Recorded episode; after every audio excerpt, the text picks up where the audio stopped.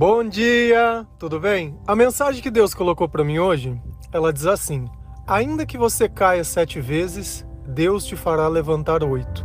Humildade e fé sempre. Senhor, tende misericórdia de nós. Perdoa, Pai, todos os nossos pecados, livra-nos de todo mal, nos afasta de tudo aquilo que não vem de ti. Nós agradecemos, Senhor, por mais esse dia, pela Sua presença, pela Sua palavra, pelo alimento. Aceita, Senhor, essa nossa oração, esse nosso louvor, pois nós te amamos, bendizemos, adoramos. Somente Tu é o nosso Deus e em Ti confiamos.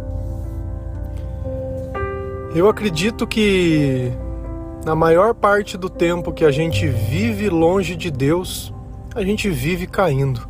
Porque se a gente não consegue ver para onde vai, tropeçar em alguma coisa que está perdida no chão é a coisa mais simples do mundo. Faça um teste dentro da sua própria casa que muitas vezes você conhece muito bem. Apague todas as luzes e tente caminhar lá dentro, sem encostar em nada, sem esbarrar em nada, isso sem você ter a percepção da onde você está. Fatalmente você vai acabar batendo em alguma coisa. O Senhor é a nossa luz. Se hoje nós temos olhos que nos permitem ver, é justamente pela luz. Sem a luz, voltamos a esse estágio inicial. A palavra de Deus, ela usa exatamente essa analogia de lá em Provérbios 24, versículo 16, a palavra diz assim: Pois ainda que o justo caia sete vezes, tornará a erguer-se, mas o ímpio são arrastados pela calamidade. Você entendeu? Então, é, não, não importa quantas vezes a gente caia, se a gente for justo, se Deus estiver conosco, essa tribulação ela vai passar.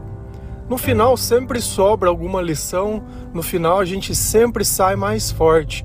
Mas diferente do que Deus considera o ímpio, como a gente poderia definir uma pessoa ímpia? É uma pessoa que não leva em conta aquilo que Deus ensina. Se a partir do momento que eu faço o que Deus me ensina, eu sou sábio, a partir do momento que eu desprezo os ensinamentos de Deus, eu acabo sendo um tolo. E a partir do momento que eu me torno tolo, eu me torno ímpio. Por quê? Porque eu não confio na palavra de Deus, eu não confio nos ensinamentos de Jesus, eu não peço perdão pelos meus pecados, eu acredito que a proteção de Deus ela não me serve de nada. De repente eu procuro tentar encontrar uma religiosidade longe do nome de Jesus Cristo.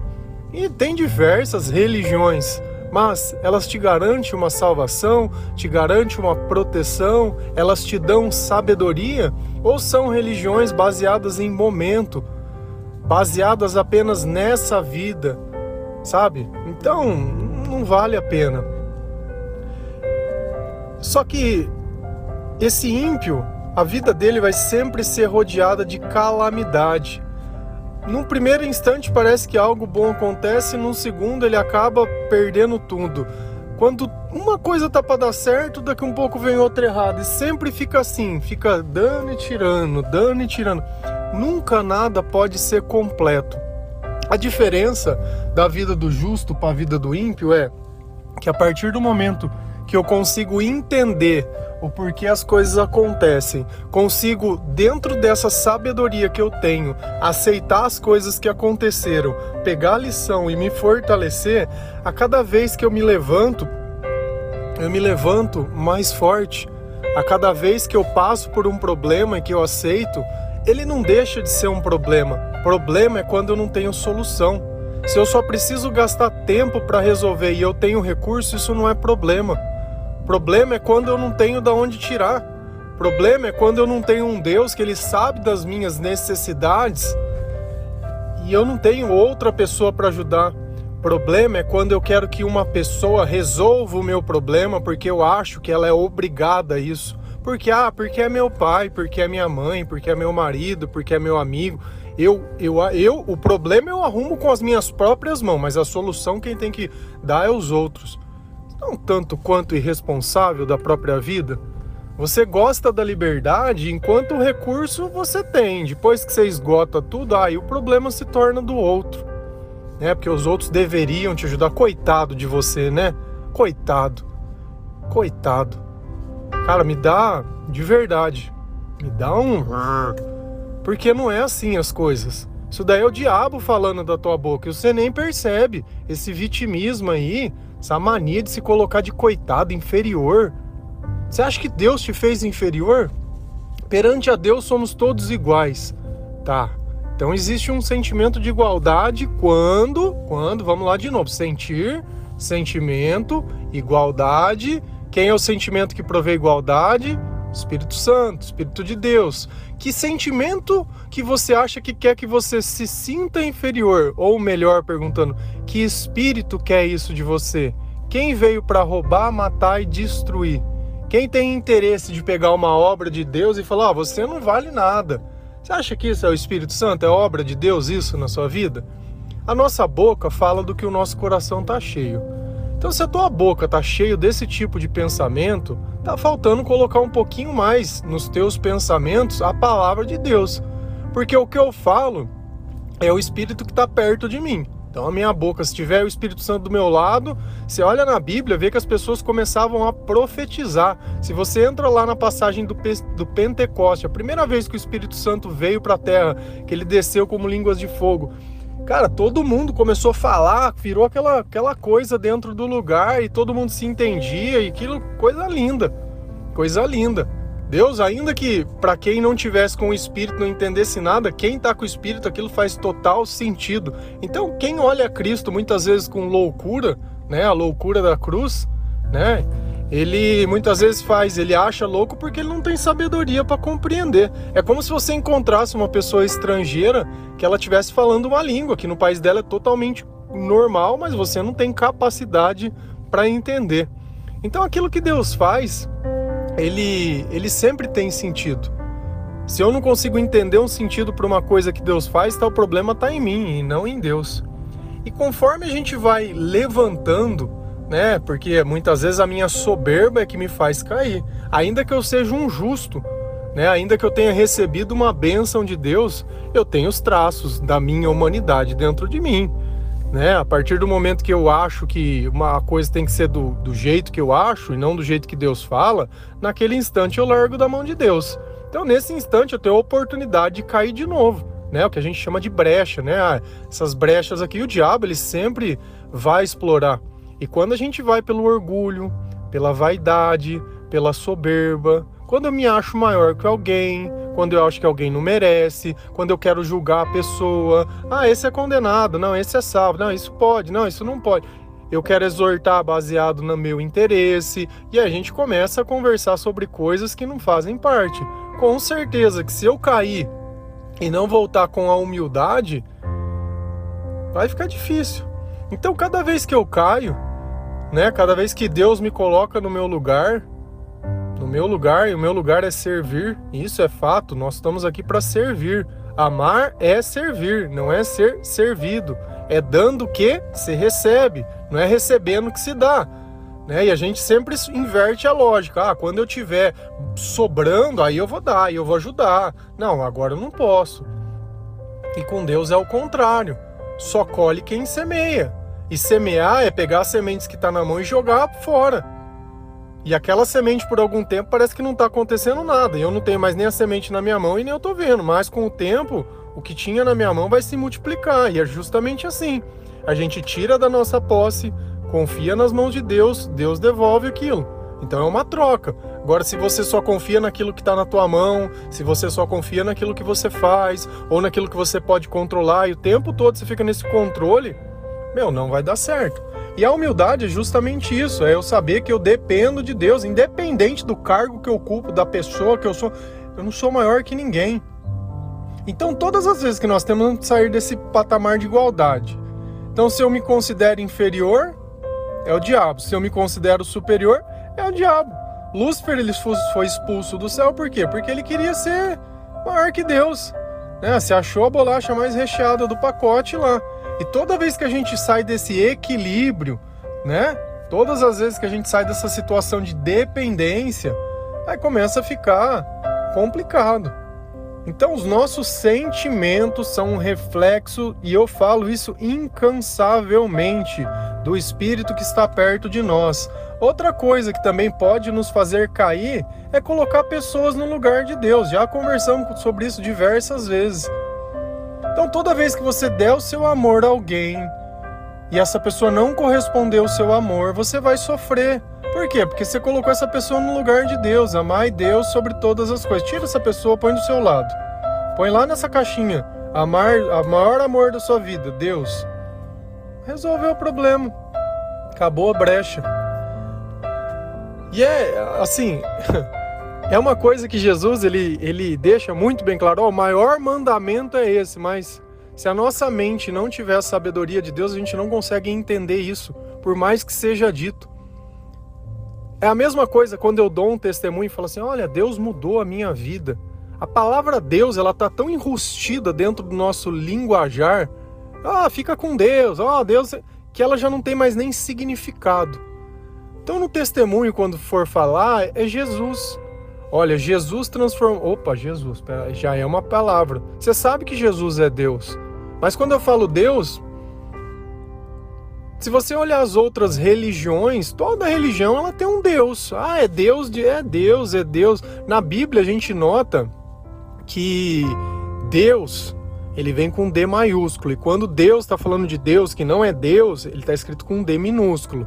Só que se no falar, eu não estou falando ao D que eu estou falando, é de um Deus com D maiúsculo. Jesus, nome acima de todo nome, não tem erro. Então sempre que a gente for falar sobre o que Deus barra Jesus tem feito na nossa vida por uma pessoa que não é convertida, o nome de Jesus ele funciona muito melhor, mas pelo um simples fato de dentro do entendimento dela, ela não tem a sabedoria que você tem. E o inferno treme no nome de Jesus. O Deus é, não é tirando a autoridade de Deus, mas é justamente essa estratégia do mal. Ele tenta banalizar. Então eu pego uma palavra que ela teria um significado forte e distribuo. É o que fizeram com a palavra amor. Ah, eu te amo. Não tem nada de amor. A gente olha o sacrifício de Jesus que morreu numa cruz por amor por pessoas que não gostavam é igual a um eu te amo de uma pessoa que você conheceu há 20 minutos atrás e, sei lá, você achou bonita. Não, eu amo essa pessoa.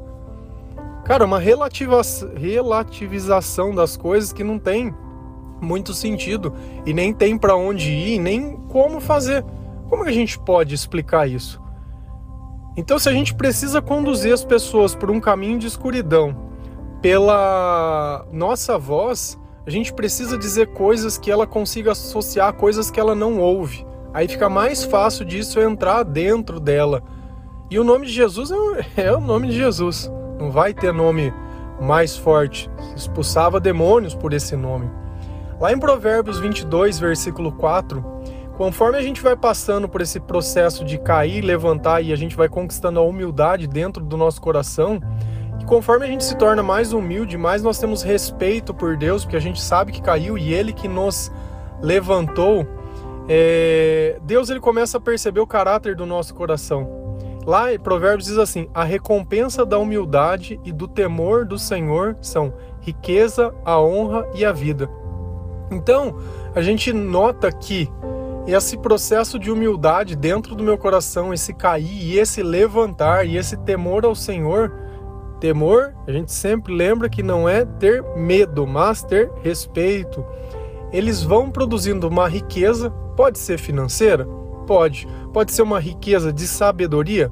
Pode. Pode ser uma riqueza de eu ter inteligência em saber aproveitar as coisas que eu tenho sem faltar nada? Pode. Porque a partir do momento que eu não estou competindo com ninguém e não me falta nada, maravilhoso, maravilhoso a honra, honrar pai e mãe, é fazer coisas que dá orgulho, que as pessoas falam, olha, bacana isso que você faz. Nossa, você responde o versículo de todo mundo. Esses, faz quatro dias atrás, deu em uma postagem 22 mil pedidos de versículo. 22 mil, você consegue imaginar? Eu moro numa cidade que ela tem 100 mil habitantes, mais ou menos, né? Não sei, mas vamos chutar. É quase 25% da cidade tivesse pedido um versículo em um dia. Será que existe uma sede de Deus muito grande? E tem gente que menospreza. Ai, mas é. Cara, às vezes é gente que teve um pedido de oração e queria uma resposta. É gente que às vezes está curiosa para saber por que, que responde. Mas é isso que eu falo. Foi um versículo que transformou a minha vida. E será que em cada dia desse, um desse que tem encontrado o caminho, um desse que era desviado, já não valeu a pena? E às vezes eu que não estou fazendo nada, fico criticando quem está fazendo. Eu que não tenho coragem de sair da minha vida para ajudar em nada. Sabe, tudo que eu faço sempre tem que estar tá no meu interesse. Não, não. Sabe, a gente tem que começar. Então isso é honrar, é você ter alguma coisa que dá orgulho de se fazer. E a vida é a vida. Cara, essa vida sem Deus ela não merece nem ser vivida. E não é à toa, à toa que tantas pessoas se suicidam, porque viver longe de Deus é suicídio. Não tem sentido, não tem. Então talvez você não tenha encontrado sentido, talvez você conheça Deus, mas tenha aprendido do jeito certo, você não aprendeu com o Deus da Bíblia, lendo a Bíblia, sabe? Então talvez você está tendo a oportunidade de aprender isso agora e não tem problema nenhum, nunca é tarde. As coisas começam quando tem que começar. A, a, o chamado de Moisés começou, ele tinha 40 anos. E aí, tá ótimo. Sabe, cada coisa vai acontecer num tempo. Essa ideia que tem que ser assim, que tem que ser assado, que já não tem mais tempo. Cara, esquece tudo isso. Para Deus nada disso existe. Pra você ter uma ideia, um dia para Deus é como mil anos para nós. Tempo dele é totalmente diferente do nosso. Sabe, esse imediatismo é nosso. Se você tem fé, confiança e esperança, você não tem que ter pressa. Esperar, esperança, eu sei esperar. Enquanto eu estou esperando por uma coisa, eu estou fazendo outras coisas, eu estou aprendendo outras coisas. A gente não planta e não tem que esperar para colher. Enquanto eu estou esperando, eu vou fazendo outras coisas, eu vou vivendo, eu não fico preso em apenas uma coisa. Ai, porque não aconteceu isso, então minha vida não presta. Ai, porque não sabe. Cara, quanta coisa boa tem na vida. Você tá sentindo dor? Não, não tô assim. Tá com saúde? Não, tô com saúde. Cara, então vai aproveitar as oportunidades que você tem. Sabe, vai se cuidar, vai se cuidar. Que quanta falta de amor, o amor tem que começar em nós também. Sabe, amar Deus sobre todas as coisas e o próximo como a ti mesmo. O amor a mim, ele é importante. Ai, mas porque tem gente mais bonita? Cara, tem, tudo tem. Tem gente melhor, tem mais bonita, tem mais rica, tem mais isso, tem mais aquilo. Do mesmo jeito que tem gente pior. Só que você parece só sabe olhar para um lado, cadê o senso de igualdade? Não tem? Na hora de encher a boca, sabe? Tem que ser justo. E é, e é o justo que levanta sete vezes. Então começa a ser justo, para de ficar generalizando, para de ficar se vitimizando, de carregando e não sei o que, sabe? Confia um pouco em Deus que você vai ver se não faz bem. Ser humilde não é envergonha de ninguém, não arranca pedaço, você não está sendo inferior a ninguém, Deus conhece o teu coração, você ser educado, sabe? Você não ficar falando besteira, ficar julgando, sabe? Fica quieto um pouco. Já falou demais. Demais, fica quietinho, sabe? Para de arrumar conflito, para de arrumar briga, para de ficar alfinetando os outros, o tempo todo alfinetando, alfinetando. Fica... Tem hora que tira a pessoa e diz, ah, tá vendo? Sabe que, que é? Parece, fala para mim que isso parece Jesus vivendo a vida de alguém. Você imagina Jesus ficar lá alfinetando os outros? Não. Então, olha o teu comportamento e se pergunte: se o Espírito Santo estivesse comigo, ele faria isso? Cara, se der um start na tua cabeça, no teu comportamento, ora.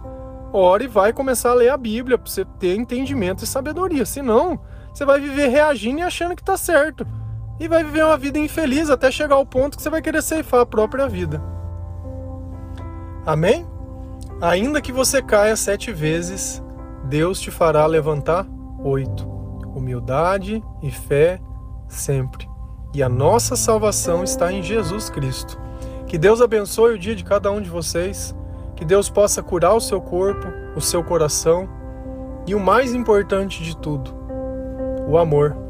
Que o amor de Cristo esteja entre nós. Que a presença do Espírito Santo participe da nossa vida. Que nós possamos levar esse amor a mais e mais pessoas se de alguma forma esse áudio falou com você, sentir vontade de compartilhar para outras pessoas, pode compartilhar com quem você quiser. Pode pegar o print da frase e postar. Se você não gostar do meu nome, pode postar sua frase. Se você quiser pegar sua passagem, pode postar.